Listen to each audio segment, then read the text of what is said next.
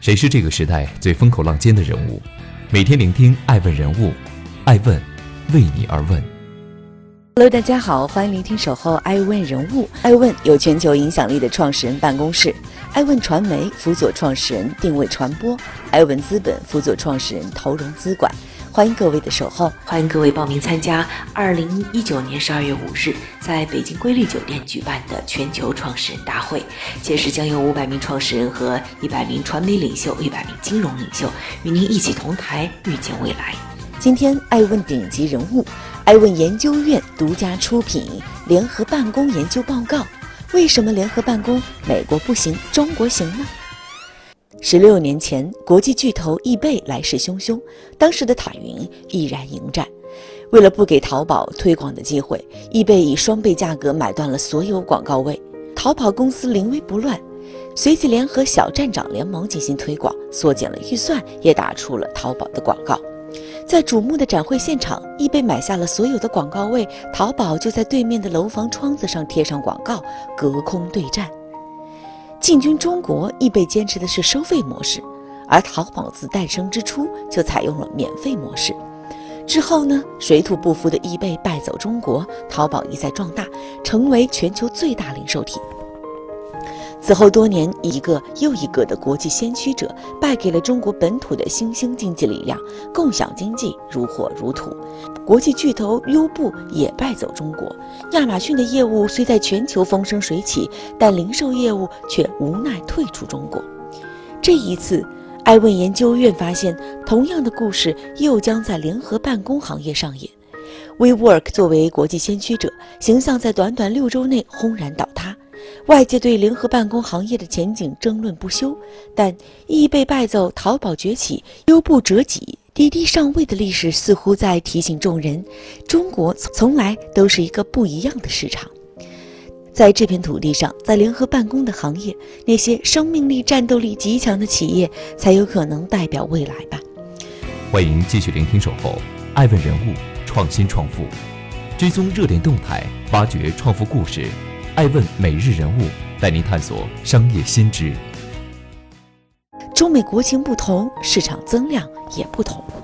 城镇化进程与人口流动趋势决定了中美联合办公市场规模的增长潜力。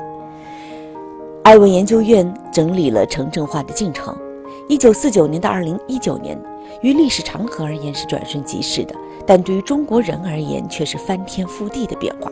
一九四九年，中国城镇化率仅为百分之十一，所有城镇常住人口加起来也不过五千七百六十三万。大洋彼岸的美国，从一八九零年工业革命开启之后，城市人口短短二十年就增加了五千万。据公开数据，到二零一八年，美国城镇化率为百分之八十三，部分都市圈的城镇化率已经接近百分之百，现在被认为是全球城市化程度最高的国家了。而全球平均城市化率仅为百分之五十四。二零一八年，中国常住人口城镇化率达到了百分之六十，仅相当于一八六八年的英国、一九一零年的德国、一九四五年的美国。中国的城镇化进程比美国晚了几十年，但增速惊人。据官方数据，到二零二五年，中国城镇化水平的目标比例将达到百分之七十。照这个速度，二零三零年将新增两百多个人口超过一百万的城市，也意味着有四亿人将从农村搬到城市，这相当于整个美国的人口。长期来看，全球人口的趋势是向大城市和超大城市集中，而中国有十四亿人，目前两千万人上的超大型城市只有北上广深四个，单个城市的承载量有限，北上广深单拎出来都装不下这一亿人呢。新增的中国城市居民必然在未来会向次一级城市流动，杭州、重庆、武汉、成都、西安等城市将会诞生成超大型都市。中国的各大城市的人口争夺战已经拉开了序幕，除了北京、上海外，其他城市都在通过各种政策积极鼓励人口的流入。相比之下，发达国家的城市化已经完成，人口流动缓慢，阶层趋于固化。中国未来千万级人口以上的城市数量一定是全球最多的。相比于美国的近乎完成时，中国的城镇化呀还在高速增长呢。巨量人群本身就是消费主体和服务标的，围绕他们的基础设施、服务能力将产生一个巨大的市场，这需要大量中小企业去弥补这部分的需求。有行业数据显示，中国的联合办公市场最近五年经历了高速增长，市场规模从2013年的12亿增长到了2018年的174亿元，年复合增长率达到了72%，未来将继续快速增长，预计到2023年将达到1323亿元。对于联合办公行业而言，中国的市场需求将会随中国经济的发展不断扩大。根据全球知名咨询机构 First Sullivan，下面就简称沙利文来统计，剔除门店类及非案头类工作行业雇员人数，二零一八年中国的城市办公人口大概有九千五百万人。基于现有的城市化进程，增长的空间非常可观。据沙利文的数据，二零一三年联合办公的面积仅为六十四万平方米。二零一八年增长到了八百九十四万平方米，其年复合增长率为百分之六十九。据其二零预计，二零二三年国内的联合办公的面积将增长到两千五百七十八万平方米。而相比而言，高度城市化的美国联合办公市场的增速必然缓慢。从以下图表我们就可以看到，如果大家打开爱问的官网或者关注爱问人物，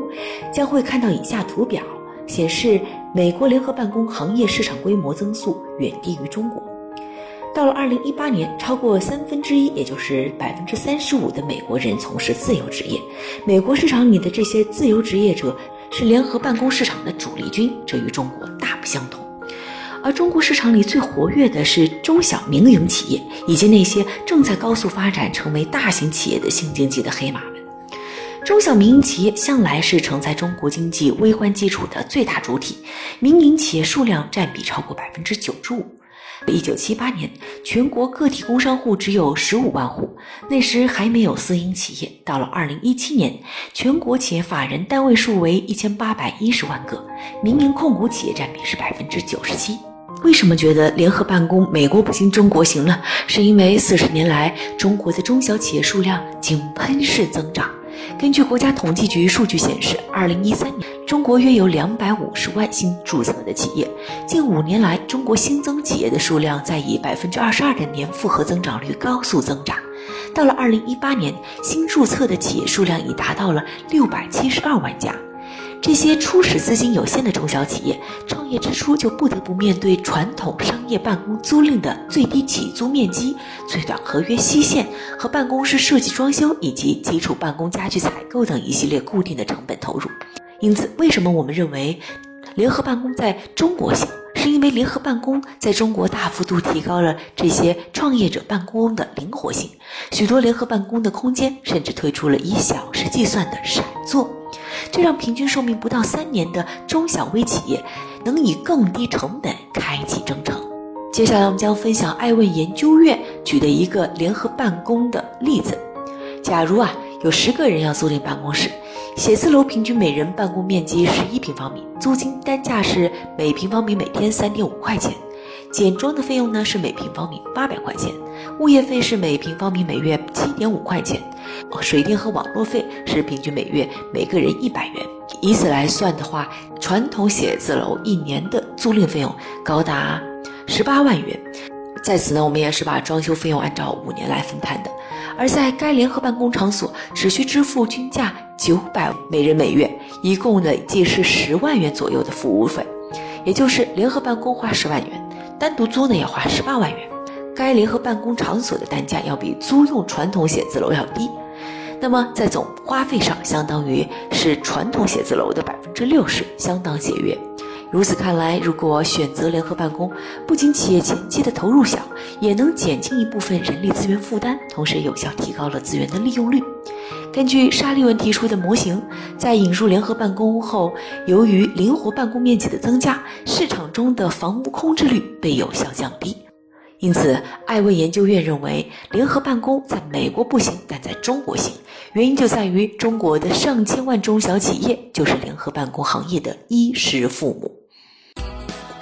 艾问是我们看商业世界最真实的眼睛，